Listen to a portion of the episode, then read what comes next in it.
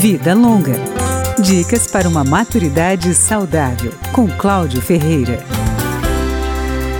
O que fazer quando o horário marcado de tomar remédio passa e o idoso esquece? Ele deve esperar o horário seguinte ou toma um medicamento fora do horário? Para a farmacêutica Mariana Gonzaga, da Universidade Federal de Minas Gerais, cada caso é um caso. Se eu tomo, por exemplo, um medicamento para tratamento do diabetes, né, para baixar a glicose no sangue, e eu já passou muito tempo da minha refeição, eu posso ter uma hipoglicemia. No caso dos antibióticos, por exemplo, muitas vezes a própria bula orienta o paciente a tomar o remédio assim que lembrar. Na dúvida, a recomendação é consultar um profissional de saúde para ver o que é mais adequado para aquele medicamento e não tomar a decisão sozinho.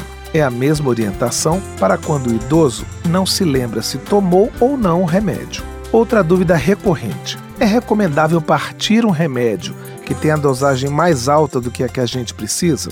A farmacêutica diz que quando o comprimido tem um risquinho no meio, pode partir. Nesse caso, é bom tomar logo depois mas nem todo medicamento pode ser partido, como lembra Mariana Gonzaga. Tudo que vem escrito retarde, XR, Oros, são medicamentos que são de liberação prolongada, ou seja, eles vão sendo liberados devagarzinho ao longo do dia. Então, na hora que eu parto, eu posso ter um problema. A decisão de partir ou não o medicamento deve ser compartilhada com o médico e o farmacêutico. Mais uma dica da Mariana Gonzaga: como ingerir os comprimidos. O padrão é 200 ml de água. Todo medicamento você vai se sair bem se tomar com água. O idoso que tomar remédio com leite pode ter problemas de absorção do medicamento. Também é bom comer de 3 em 3 horas para proteger o estômago.